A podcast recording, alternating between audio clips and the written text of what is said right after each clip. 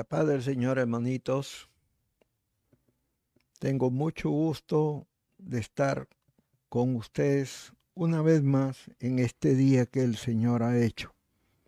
Santo Espíritu, Señor y Dios Todopoderoso, guíanos en este día, en esta enseñanza que me has dado para compartir con mis hermanos. Instruyenos, enséñanos, háblanos, Señor, y transforma nuestra vida con esta tu palabra preciosa.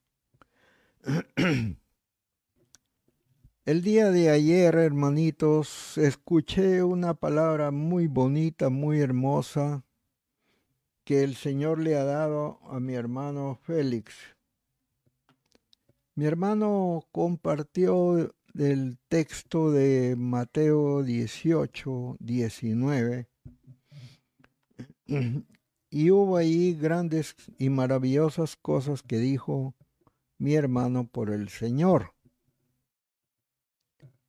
Y allí nos instaba una vez más a un caso muy grande, muy hermoso que el Señor nos ha dicho que sostengamos en la iglesia y que se trata del perdón y la restauración de toda persona, de todo hermano que pudiera haber tropezado, que pudiera haberse apartado o cualquier otra razón que tuviese la persona para alejarse del Señor y que en vez de disciplinar como allí manda la palabra, eh, no quiero decir que la disciplina sea quitada, no de ninguna manera.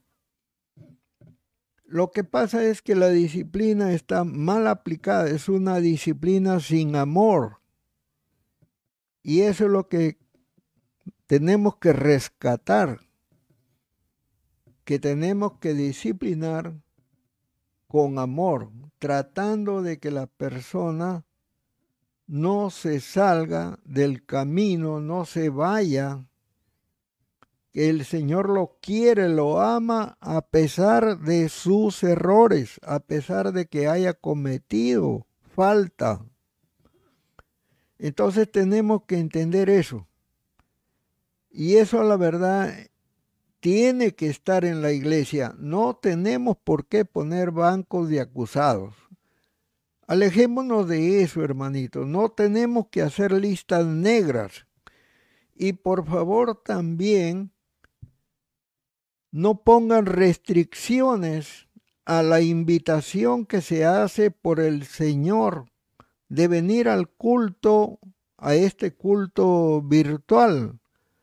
A nadie le pongan limitaciones. Por favor, hagamos eso. Que cualquier persona, no importa que no esté en la iglesia, pueda venir libremente, sin ninguna barrera, sin ningún obstáculo. No importa que sea anciano, no importa que sea niño, no importa si es varón o si es mujer. No importa, hermanos, por favor. Y todos tenemos que hacer eso que dijo el Señor ayer en la tarde, en el culto que es, según entiendo, es de Lima. Pero es muy hermoso lo que ayer pasó, hermanos. Amén. Y ahora tenemos otra enseñanza también que nuestro Señor quiere que compartamos y también va a referirse al comportamiento, a la conducta de todos nosotros. Cómo debemos de comportarnos no solamente en una invitación a una cena, sino también tiene que ser un comportamiento adecuado en toda circunstancia, en todo momento. El cristiano tiene que distinguirse de que es poseedor de la bendición del Señor. Y no es de otra manera, porque ya no somos mundanos, ya no somos del mundo. Y las personas del mundo tienen que darse cuenta de eso, de que hay algo que está en nosotros, está con nosotros, lo tenemos y es la gracia del Señor. Así que con estas palabras, hermanos, vamos a escuchar lo que el Señor me ha dado para compartir con todos ustedes. El título que le he puesto por el Señor es Los invitados a la gran cena de bodas del Señor. Hay varios textos que se refieren a este asunto, pero aquí tengo este. Gocémonos y alegrémonos y démosle gloria porque han llegado las bodas del Cordero.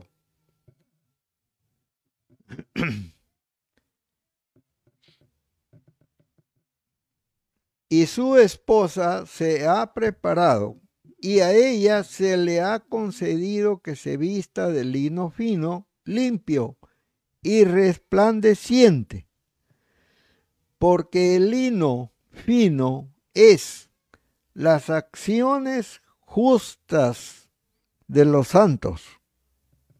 Allí está, hermano. El lino fino, limpio, resplandeciente es las acciones justas de los santos. Y el ángel me dijo, escribe, bienaventurados los que son llamados a la cena de bodas del Cordero. Y me dijo, estas son palabras verdaderas de Dios. Apocalipsis 19, 7 al 9.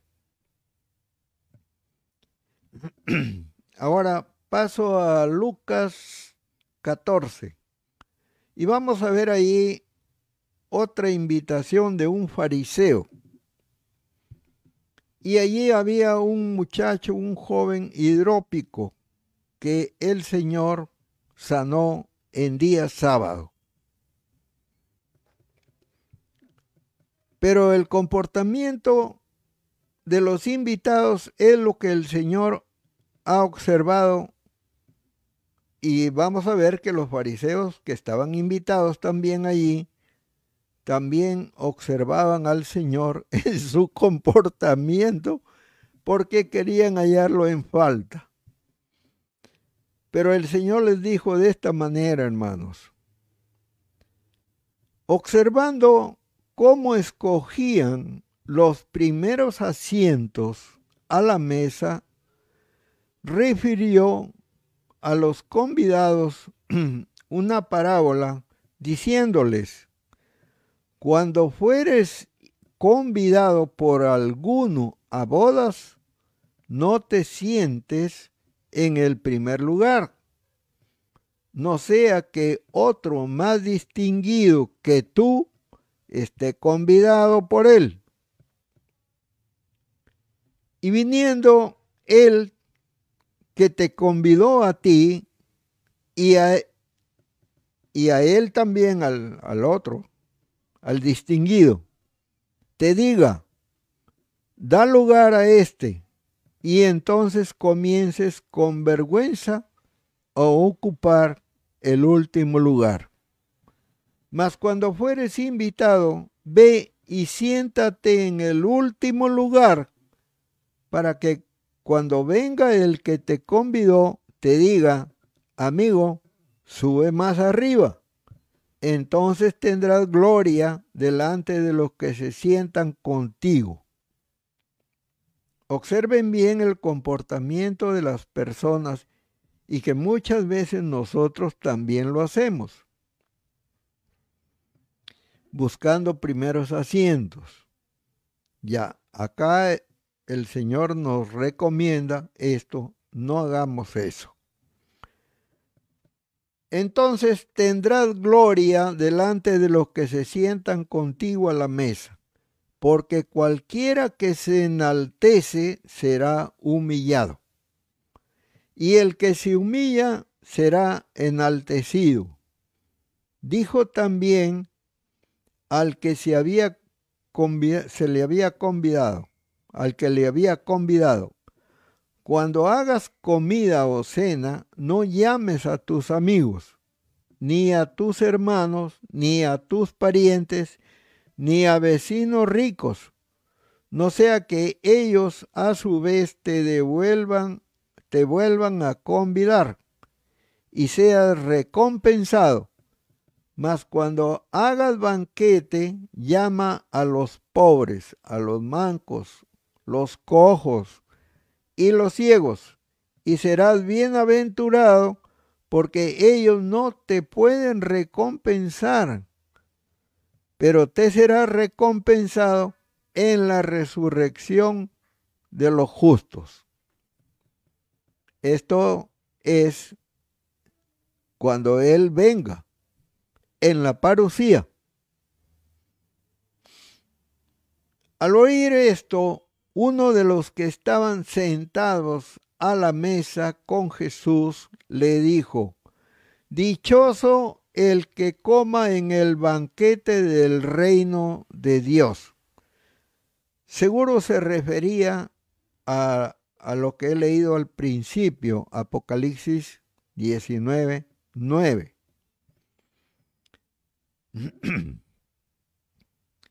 Porque esa cena es justamente en el reino del Señor. Jesús le contestó, cierto hombre preparó un gran banquete e invitó a muchas personas. A la hora del banquete mandó a su siervo a decirles a los invitados, vengan, porque ya todo está listo. Pero todos, sin excepción, comenzaron a disculparse. El primero le dijo, acabo de comprar un terreno y tengo que ir a verlo.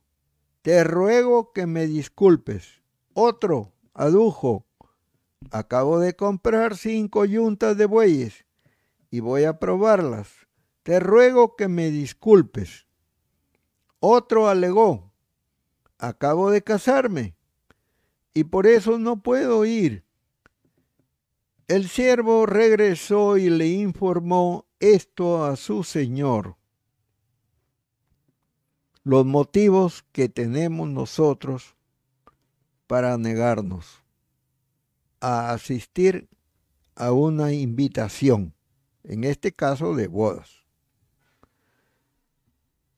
Existe un énfasis en la consumación de los tiempos o también llamado la resurrección, o sea, al final de los días. Y se refiere exactamente a esta invitación de la que estamos hablando. Allí va a ocurrir el rapto para recibir al Señor en las nubes.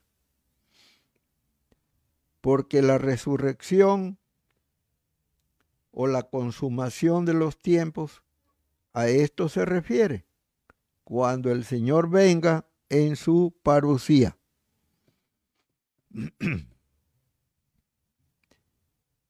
Esto lo encontramos en Primera de Tesalonicenses 4, del 13 al 17.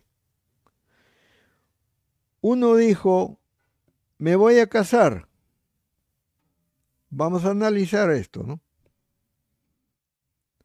Otro, he comprado un terreno. Y otro, he comprado bueyes. Otros dirían o dirán, si quiero ponerlo actual, tengo trabajo, tengo que hacer. Es mi día de compras. Hoy juega mi equipo, etcétera. En Mateo 24, 38 dice la palabra, estaban comiendo, estaban bebiendo estaban casándose y dando en casamiento hasta el día en que Noé entró en el arca y no entendieron.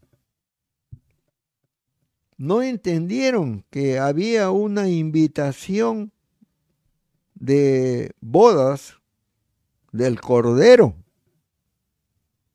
Qué terrible, ¿no? Rehusar ir a la fiesta del Señor.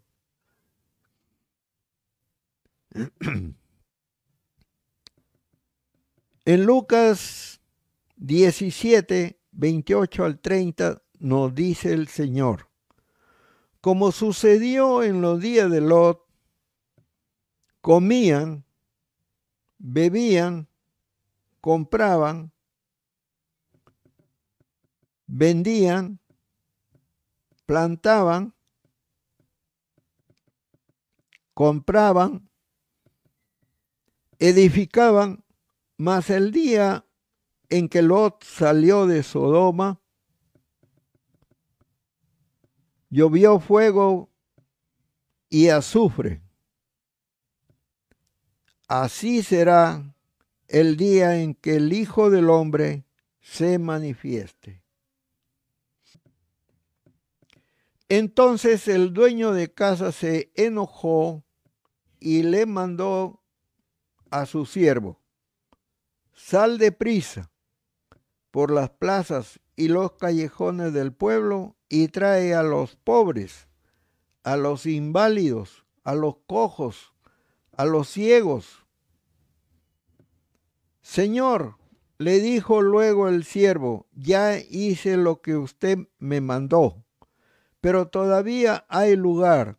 Entonces el Señor le respondió, Ve por los caminos y las veredas y oblígalos a entrar para que se llene mi casa.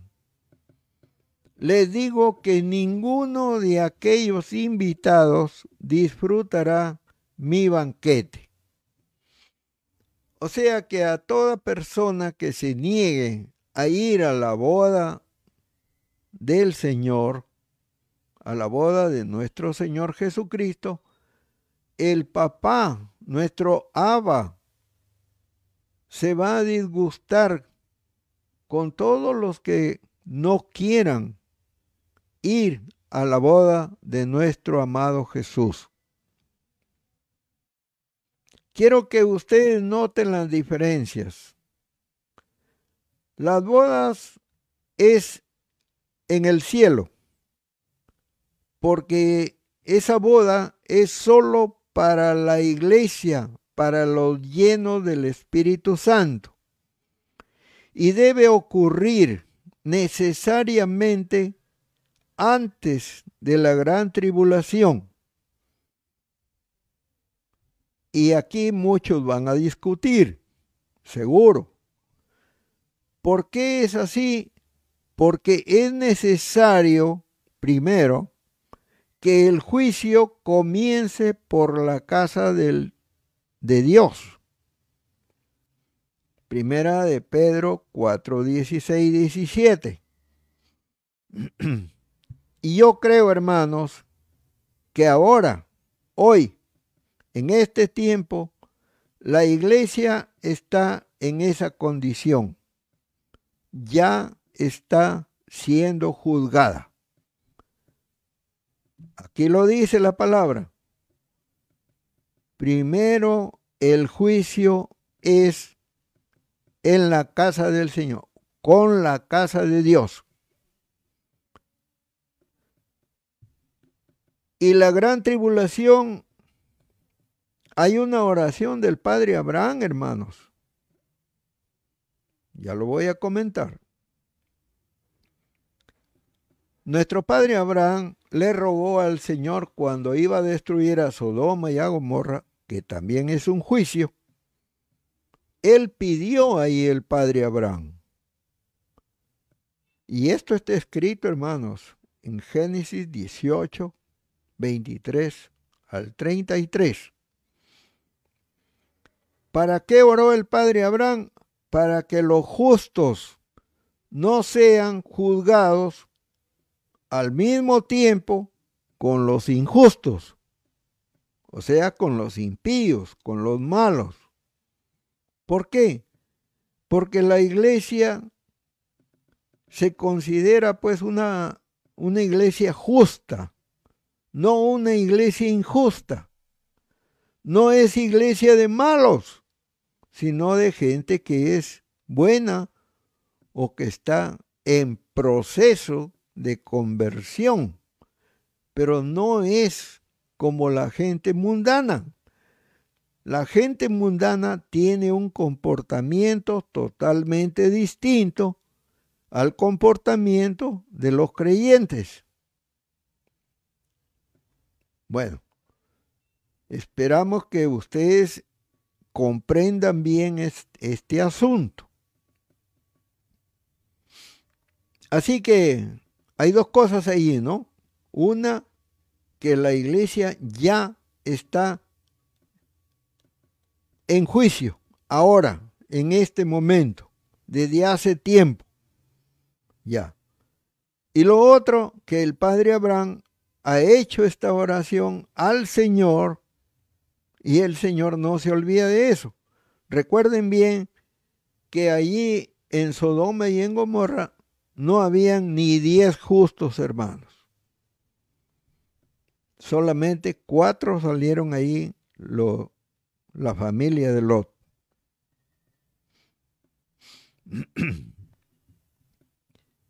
El Señor con toda claridad le dijo a Abraham, si hay diez justos, yo no la destruyo. Pero ustedes saben bien que no habían. Y por eso el Señor destruyó a Sodoma y Gomorra. Y ahora justamente la gran tribulación es eso, hermanos. Así que hay que entender esas cosas. Ahora bien, otro punto más. Esto es un juicio. Gran tribulación es un juicio. Ya no es tiempo de gracia. Ya no se sobreentiende que la iglesia ya no debe de estar. Pero tengo otro tema en la que sí está parte de la iglesia que se quedó para la gran tribulación. Ya, pero acá entendemos que el Espíritu Santo fue apartado de la iglesia que estaba en la tierra. Yo les dije ya, eso está escrito en Génesis. Cuando el Espíritu de Dios estaba sobre las aguas. Así dice la palabra en Génesis. Ahora bien, entonces el Espíritu Santo sale y se convierte este tiempo en la noche. ¿La noche de qué? La noche de los demonios. Así que ya no es tiempo de gracia, hermanos. Es la ley la que está ahora. Y los justos no son para la ley. Primera de Tesalonicenses 5.9. Y la ley, amén, la ley no es para el justo. Primera de Timoteo 1.9. Así que hay que entender todas estas cosas. Inmediatamente después que termine la gran tribulación, viene el Armagedón. Bien, y después de que venga el Armagedón, después de que termine, la tierra tiene que ser limpiada durante siete meses. Israel va a pasar limpiando la zona de guerra, allí donde fue el Armagedón, limpiando la tierra, enterrando los muertos y quemando las armas de guerra. Así que no hay tiempo para otra cosa, por eso digo, la iglesia en este momento no debe de estar en la tierra, sino que debe de estar en las bodas. Lean el 25 de Mateo, verso 10. Vean también Juan 14, 2, 3 y constaten allí que la iglesia debe de estar en el cielo. Bien.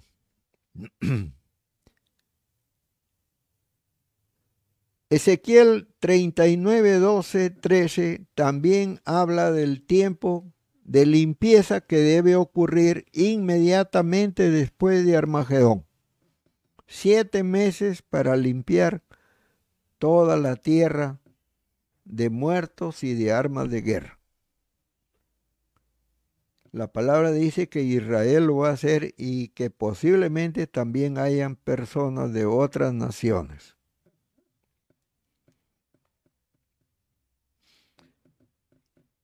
Y acá en el 14 de Juan nos dice el Señor, en la casa de mi Padre muchas moradas hay. Voy pues a preparar lugar para vosotros y si me fuere vendré otra vez y os tomaré a mí mismo para que donde yo estoy, vosotros también estéis. Así pues, yo creo que la iglesia estará en el cielo. En cambio, el banquete de Isaías 25, del 5 al 10, es para todas las naciones. Y ya les voy a decir el por qué. Y señala el lugar geográfico, porque allí Juan dice en este monte. Y con seguridad Juan se está refiriendo al monte Sión, que, que está en Jerusalén. Isaías 25, del 5 al 10.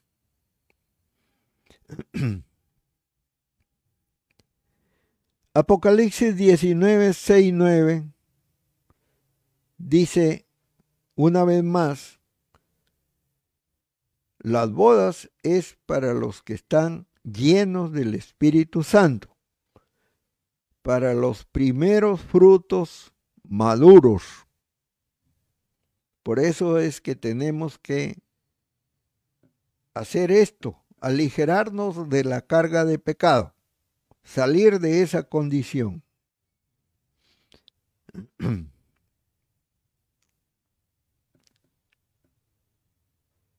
Hay que saber que en el tiempo de la boda, la muerte todavía no ha sido eliminada. Ya, tenemos que tener eso en cuenta. Otro punto más. La invitación que Dios le hace a todas las naciones que va a ocurrir en el monte Sión sin importar raza o condición social debe ocurrir con toda posibilidad cuando la muerte y Satán sean destruidos al final del milenio, porque esto va a ser al final del milenio de nuestro Señor Jesús. Cuando Él venga en su parucía gobernará durante mil años al mundo entero.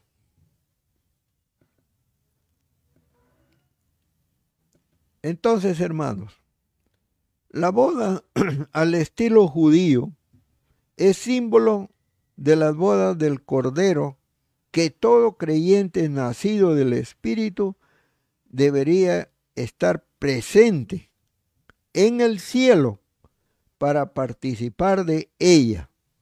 Esto significa que el Señor debe llevarlo al cielo. Vivo, o sea, raptado. ¿Por qué?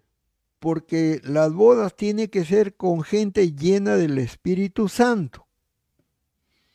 Y que en este momento yo como el amigo del novio estoy invitándolos a ustedes porque el Señor me ha mandado a hacer esto. Para que ustedes asistan a esa boda del Cordero, a la cena de bodas. Creo que la exigencia de obligarlos a entrar es posible que demuestre que Dios estaría dispuesto a aceptar hasta aquellos que se negaron hasta el mismo día en que la puerta se cerró. Mateo 25, verso 10. Eso le pasó a las novias. Las novias se entiende que son las primeras invitadas pero habían cinco descuidadas. Y entonces a estas cinco descuidadas le cerraron la puerta. Y yo les estoy diciendo que esta palabra del, rey de oblígalos a entrar es posible que demuestre que Dios estaría dispuesto a aceptar que aquellos que se habían negado hasta el último momento, hasta el mismo día en que se cerró la puerta, estaría Dios dispuesto a aceptarlos en las bodas. O sea, esas cinco novias fueron raptadas, hermanos. Hay que entender eso, porque ahí lo dice en el verso 10. Bien, y esto puede pasar también con todos los que se habían quedado hasta el último momento. Es posible. ¿Por qué? Porque el Señor Jesús es el Salvador. Ese es su nombre. Es Salvador de todos. Así que Él puede aceptar eso. Posiblemente, pero yo no lo recomiendo no recomiendo que anden esperando el último momento para venir a la iglesia. Por eso me llama fuertemente la atención que uno no se haya vestido adecuadamente para asistir a las bodas del Cordero. me llama fuertemente la atención que uno había ahí entre los invitados que no se había preparado convenientemente para la ocasión y se había introducido en la fiesta y tuvo que ser echado del lugar. Mateo 22:10. todas las naciones, pueblos y lenguas deben estar presentes. Y no debe haber excusa alguna. No debe haber infiltrados. Pero muchos son llamados y pocos son los escogidos. Mateo 22, 14. hay que tener en cuenta todas estas cosas, hermanos, que pueden ocurrir. Voy a ver este asunto del, del hombre este que se introdujo infiltrado en las bodas. Y yo traté de averiguar y preguntarle al Señor, ¿por qué? ¿Cómo hizo este señor, este hermano, para introducirse en las bodas. Así que estuvo sondeando con la palabra este asunto, hermano, Y ya se los voy a explicar. Ahora, hay que invitar a todos los últimos, los pobres, los que no tienen nada, los lisiados, los mancos, los enfermos, los inválidos, los que los son los últimos. Como decía la canción que cantamos, los olvidados, que decíamos en la canción, este, que el Señor se acordó de los olvidados. bueno, nosotros tal vez nos hayamos olvidado, pero el Señor no. Bueno, llama a los lisiados, llama a los pobres, y estos eran los que no eran deseados para que estén en la fiesta. Eran la gente sin nada, los que no tenían nada. Algunos eran mendigos, pero el llamado de Dios a las bodas es sin acepción de personas. Quiere decir que hasta los que no están en la iglesia están invitados ahora mismo.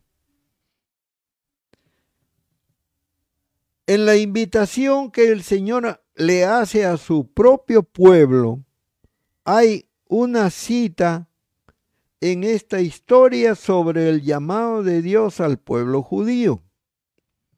Ellos como nación rechazaron al Señor Jesús. Juan 1, 11, 12. Allí nos dice, vino a lo que era suyo, pero los suyos no lo recibieron.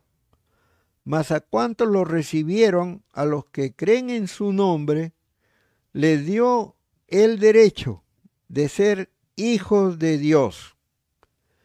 Debido a este rechazo es que ellos en su mayoría no podrán estar presentes en las bodas.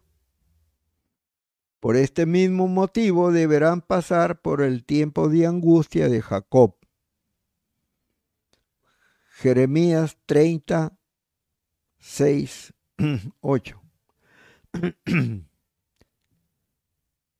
Y Apocalipsis 6, 17. O sea, tienen que entrar ellos en esta condición, hermanos por haber rechazado al Señor.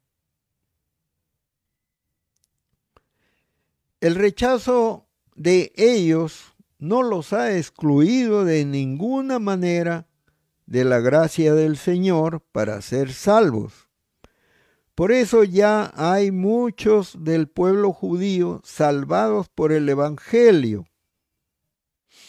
este rechazo del pueblo judío produce una invitación general a todos los pueblos del mundo, a todas las naciones. Y tampoco esta invitación excluye a Israel. Esta es la invitación de Isaías 25, 6, 7. O hasta el 10 si quieren, hermanos. El Señor invitará a una cena a todas las naciones. Un poquito vamos a hablar. Isaías 25, del 5 al 8. Y Jehová de los ejércitos, esto tiene algo importante, hermanos, que quiero decir. Jehová de los ejércitos hará en este monte a todos los pueblos banquete de manjares suculentos, banquete de vinos refinados de gruesos tuétanos y de vinos purificados. Y destruirá en este monte la cubierta con que están cubiertos todos los pueblos, todos los pueblos del mundo, todas las naciones. Hay un velo aquí, hermanitos. ¿Cuál velo? el velo de Moisés. El velo de Moisés lo tienen todas las naciones. si, si se vuelven al Señor, y a veces ese velo todavía sigue en la iglesia. Si se vuelve la persona al Señor, entonces el velo se quita. Si creen en Jesús. Pero si no creen en Jesús, entonces el velo sigue puesto. Y por eso mucha gente, hermanitos, no sabe nada de la iglesia. No quieren saber porque tienen el velo. Y este velo en esa fiesta, recién en esa fiesta después del milenio, allí se va a quitar. Éxodo 34, 33 y segunda de Corintios 3, 12 al 16. Y el otro punto que quiero compartir es que recién en esta fiesta el Señor destruirá a la muerte para siempre. El anticristo, el falso profeta, serán primero, los primeros en ser destruidos. Después será Satanás y al final, en esta fiesta, la muerte. Así será, hermanos. En el nombre del Señor, hermanitos, está escrito. Y así será. Y el Señor dice que en esta fiesta enjugará Jehová, el Señor, toda lágrima de todos los rostros y quitará la afrenta de su pueblo. Esta es otra cosa más, hermanos, que hará el Señor en esa fiesta. La afrenta de su pueblo. Yo creo que se refiere a Israel. Pero si dice la frente de su pueblo, se refiere a todos los que son de él. Pero especialmente a Israel. Esta afrenta porque muchos pueblos están ahora mismo en contra de Israel y no saben esto. Por eso hablan mal de Israel cuando no deben de hacerlo. La iglesia nunca debe de hablar mal de Israel, nunca debe de hacerlo. Porque son nuestros hermanos y ellos son el olivo, el, el legítimo, el verdadero, el original, son ellos. Y nosotros somos el olivo silvestre que hemos sido injertados en el olivo que es original. Israel. Porque Jehová lo ha dicho. Eso es lo que dice la palabra. Vamos a ver Lucas 14, 21.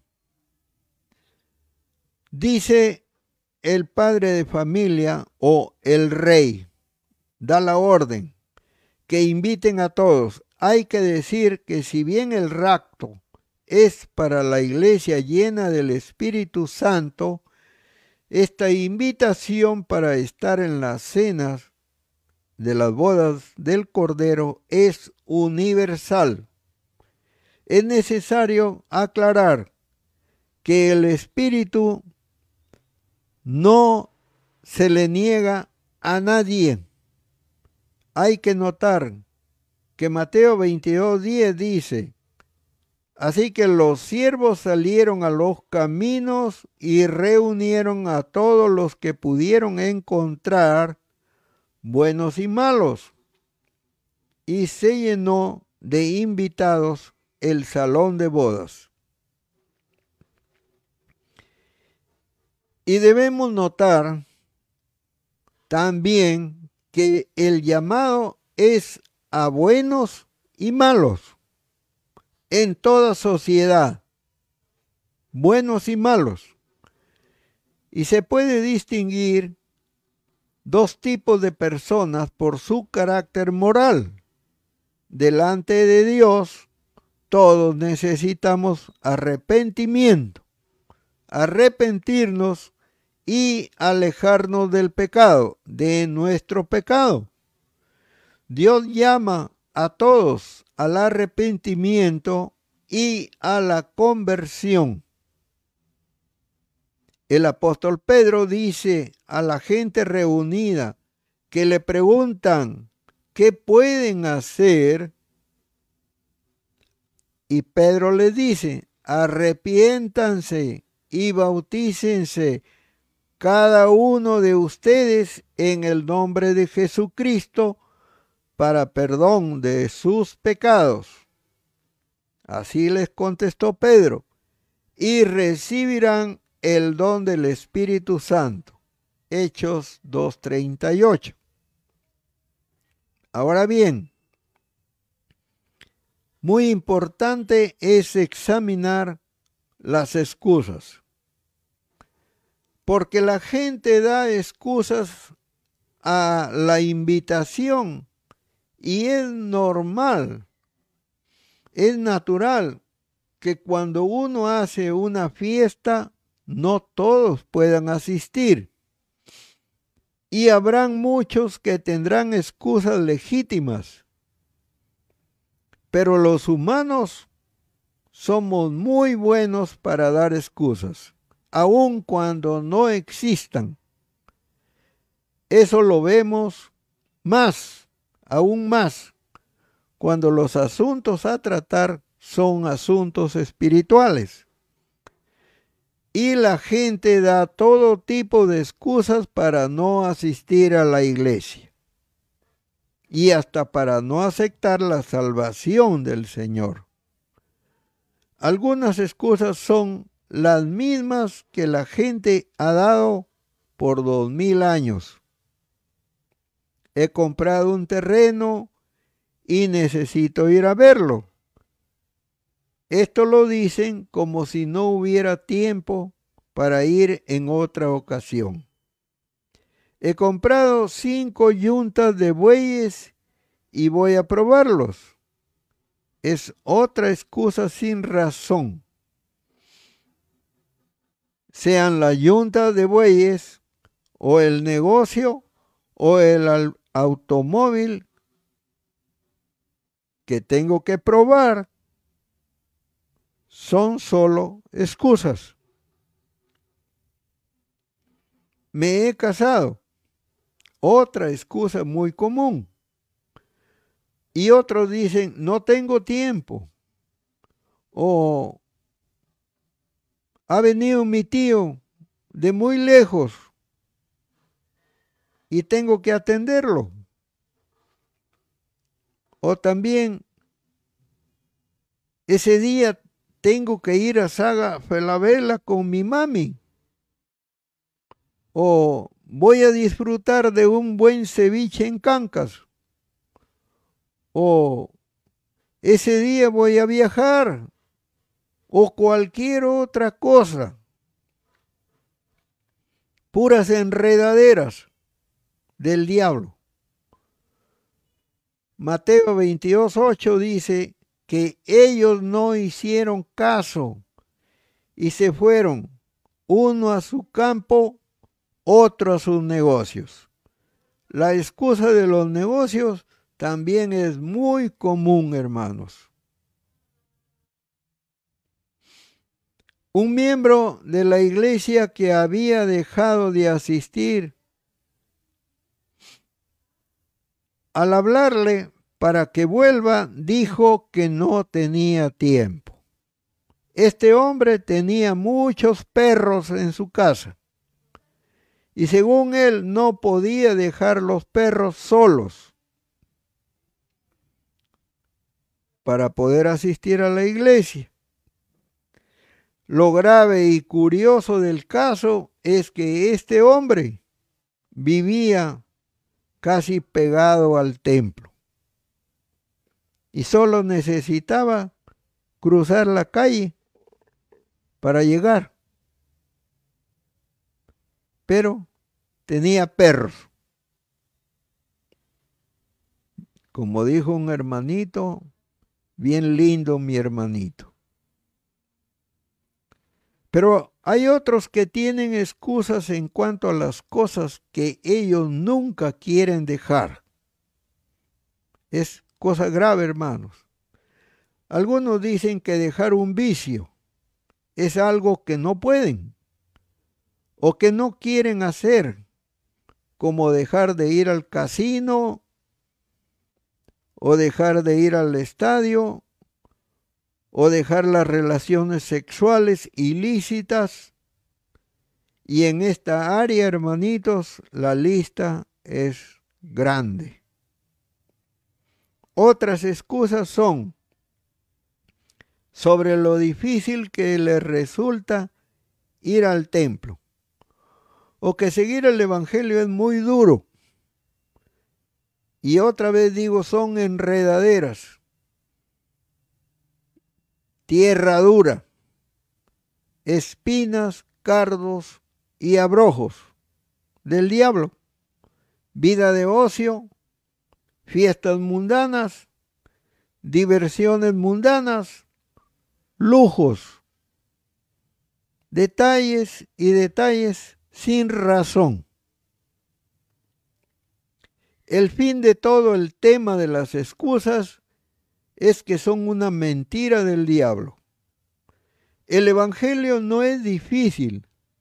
Dejar el pecado no es ningún sacrificio, sino que es una obligación y un deber. El que una persona deje la borrachera u otro vicio, o el juego, o el sexo ilícito, no está dejando nada bueno, sino algo que es malo, que es maligno. De hecho, puede que le cueste dejar el alcoholismo o cualquier otro vicio por las consecuencias que el mismo vicio produce, pero no se le puede llamar sacrificio a eso porque no es ningún sacrificio, sino al contrario, es dejar el pecado, dejar lo que produce maldición, dejar lo que produce enfermedad, dejar lo que produce pobreza, dolor. Y si lo dejas, produce sanidad, gozo, alegría, vida eterna salud y paz. Paz abundante, dice el Señor. Si analizamos la eternidad, no hay nada y no debe haber nada que pueda estorbarnos estar presentes en las bodas de nuestro Señor Jesucristo, de mi Señor Jesús el Cordero de Dios, el no tener tiempo para Dios. Nuestro Señor Jesucristo, el Cordero de Dios, nos excluye. Hermanos, nos excluye de la eternidad con Él. Vamos a ver el caso del infiltrado. Y le, y les voy a dar algunos principios de la palabra para que se tengan en cuenta qué es lo que pasó con este hombre. Mateo 22, 10, 13 nos dice. Así que los siervos salieron a los caminos reunieron a todos los que pudieron encontrar, buenos y malos, se llenó de invitados el salón de bodas. Cuando el rey entró a ver a los invitados, notó que allí había un hombre que no estaba vestido con el traje de boda. Amigo, ¿cómo entraste aquí sin el traje de boda? Ya vimos que el traje de boda son las acciones justas. Le dijo, el hombre se quedó callado. Entonces el rey dijo a los sirvientes, átenlo de pies y manos y échenlo fuera a la oscuridad donde habrá llanto y rechinar de dientes. Y este será el triste final de toda necedad humana. Y es un tanto difícil entender esto de cómo logró entrar. Así que analicémoslo, hermanos. Primero, nuestro tabernáculo terrestre, si nuestro tabernáculo terrestre se deshiciere, tenemos de Dios un edificio, una casa no hecha de manos, eterna, en los cielos. Y por eso también gemimos. Esto es verdad incontrovertible, hermanos. Gemimos porque tenemos un cuerpo que se destruye siempre y nos hace sufrir. Deseando ser revestido de aquella nuestra habitación celestial. Y tenemos que aprender estas cosas, hermanos, pues así seremos hallados vestidos y no desnudos, porque asimismo los que estamos en este tabernáculo gemimos con angustia, porque no quisiéramos ser desnudados, sino revestidos para que lo mortal sea absorbido por la vida. Segunda de Corintios 5, 1 al 4 quiere decir revestidos, quiere decir no morir. Que no, no nos gusta pensar en la muerte. Punto 2. Efesios 4:24. Vestidos y vestidos del hombre, del nuevo hombre creado según Dios en la justicia y santidad de la verdad ya ven que tiene que haber un cambio en cada creyente, una transformación. Sería mejor, ¿no? O sea, ya no andamos mezclados con el mundo, pues. Y nos hemos convertido en personas apartadas para el Señor. Punto 3. Colosenses 3:10. ¿Acaso no hubo renovación? ¿No fue este hombre renovado hasta la plenitud del conocimiento, donde no hay griego, ni judío, ni circuncisión, ni incircuncisión, ni bárbaro, ni escita, siervo, ni libre, sino que Cristo es el todo y en todos. Pero al parecer este eh, hermano no hizo eso. Estuvo sordo. Punto 4. He aquí, yo vengo como ladrón. Bienaventurado el que vela y guarda sus ropas. Ahí está para que no ande desnudo y vean su vergüenza. Esto dice el Señor en dos ocasiones.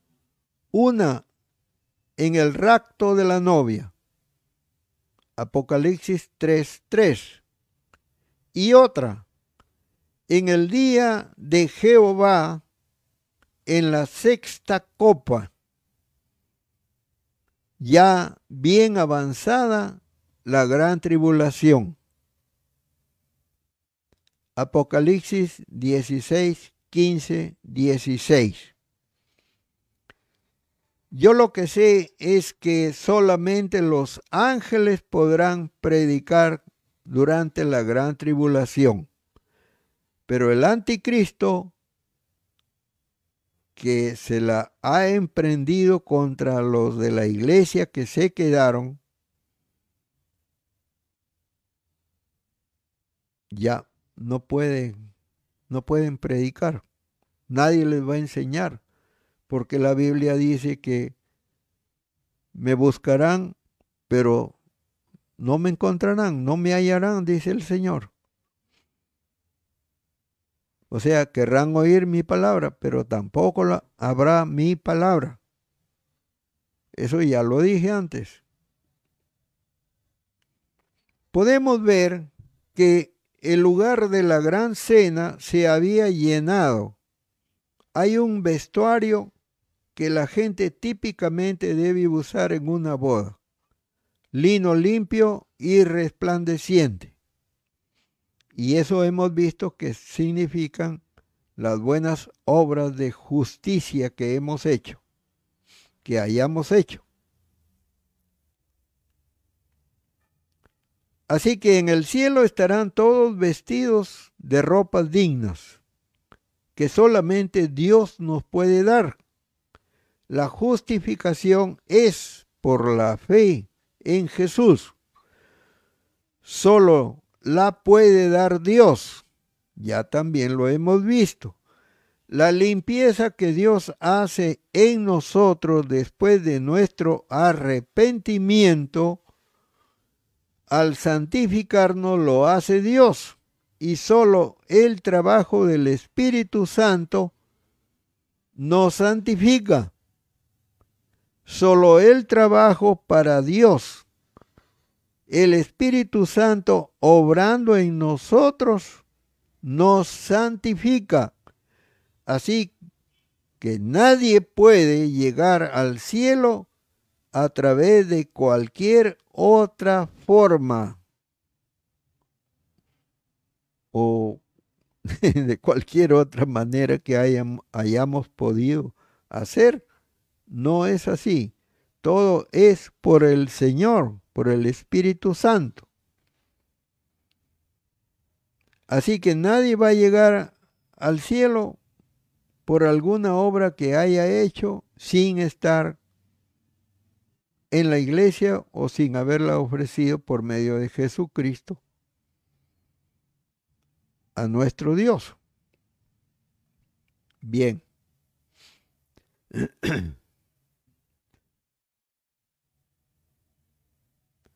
Solo el trabajo del Espíritu Santo es. El Señor dijo, yo soy el camino, la verdad y la vida. Nadie llega al Padre sino por mí. Eso dice el Señor. Tenemos que arrepentirnos de nuestros pecados y aceptar a nuestro Señor Jesucristo, el Hijo de Dios como nuestro Salvador personal. Notemos el castigo que se dio al que no estaba vestido de bodas. Átenlo de pies y manos y échenlo afuera, a la oscuridad, donde habrá llanto y rechinar de dientes. Muchos son los llamados, pocos los escogidos. Aquellos que son llamados y rehusan aceptar morirán en sus pecados. Los escogidos son los que aceptan el llamado de Dios para ser salvos. No es una coincidencia que ustedes estén aquí. Nadie viene a un culto o a un templo por casualidad. Pero Dios nos llama a todos al arrepentimiento y a la salvación. Aquellos que respondan al llamado son escogidos para asistir a la gran cena de bodas del Hijo de Dios. Podría decir que Él, o sea, el que se invitó solo a la iglesia, a las bodas. Él había fallado muchas veces a citas importantes en su vida, pero que había una cita que él estaba seguro de que no la iba a perder y que la iba a cumplir. Y esa era justamente el asistir a la gran cena de bodas. Pero lo que hizo fue solamente asistir a los cultos y no hizo otra cosa, solo esperar que ocurran las bodas del Cordero. Pero los que han lavado sus pecados en la sangre de Jesucristo podrán asistir a esa gran cena. Y entonces pienso que se parece al siervo que recibió un talento, lo guardó y no hizo otra cosa, porque enterró ese talento. Y cuando vino el dueño del talento, se lo entregó diciéndole que él era un mal amo, que era tacaño y que sembraba, perdón, que recogía donde no sembraba. O sea, todavía se molestó con el jefe. Así que no hizo nada. Y el invitado a, esta ceremonia de boda también estaba de la misma manera, pensando igual, haciendo las mismas cosas. Y creo que ese, es, ese puede ser la explicación, hermanos, y no encontré otra manera. Todos somos invitados a la gran cena, a las bodas del Cordero. No hay acepción de personas. Pero sí tenemos que cambiarnos el vestido, pues hermanos. O sea, tener obras. Pero si no queremos hacer nada en la iglesia, Estamos mal, pues. Y sin hacer nada en la iglesia vamos a querer estar en las bodas. Me parece que somos esa, como esa figura de ese señor, de ese hermano que se metió, que se infiltró. Y el papá lo encontró ahí que no se había cambiado el vestido. Por eso la palabra del Señor nos lleva a pensar en todas estas cosas, hermanos. Nadie entonces puede llegar al banquete de la boda del Señor sin cambiarse el vestido. No puede ser. Bien, por eso hay que trabajar en la iglesia, hermanito. Y tiene que haber arrepentimiento de nuestros pecados y lavar nuestros pecados en la sangre de nuestro amado Jesús, el Señor. Por eso, hermanitos, hagamos esto. Yo quiero invitarlos a una reflexión, hermanos. Démosle las gracias al Señor por su bendita y preciosa palabra. Gracias Padre Santísimo. Te decimos que te amamos, que amamos a tu Hijo y amamos también a tu Santo Espíritu. Ahora recordemos, hermanitos, que el Señor nos quiere sanos y no neguemos que cuando oramos por sanidad es así. Y esperemos muchas obras, muchos milagros de parte de nuestro Dios, porque esto es lo que nos está prometiendo el Señor. Y no tenemos por qué dudar cuando lo pedimos. Cuando pedimos, Señor, lávanos, límpianos con la sangre bendita y preciosa de tu Hijo, y con tu Santo Espíritu y lo aceptamos en el nombre de nuestro amado.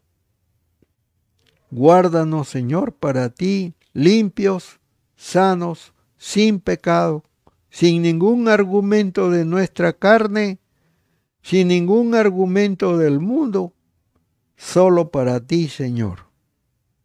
En Jesucristo, Padre. Quita nuestros males, nuestras dolencias, nuestras enfermedades, limpia nuestro espíritu, limpian nuestro cuerpo, sánalo completamente, Padre, y también limpia todo nuestro ser. En el nombre de Jesús. Hermanitos, el Señor en este momento los va a tocar. Los está tocando. Yo sé que los está tocando, hermano. Gócense y disfrútenlo. Yo quiero, yo quiero que estén sanos. Así me ha dicho el Señor. Que no dude, yo quiero que ustedes, los que escuchan, todos, sientan al Señor, sientan su espíritu y sean limpios y sean sanos de cuerpo, de alma y de espíritu, en el nombre de nuestro Señor Jesús. Y así sea, hermanos, que tengan paz.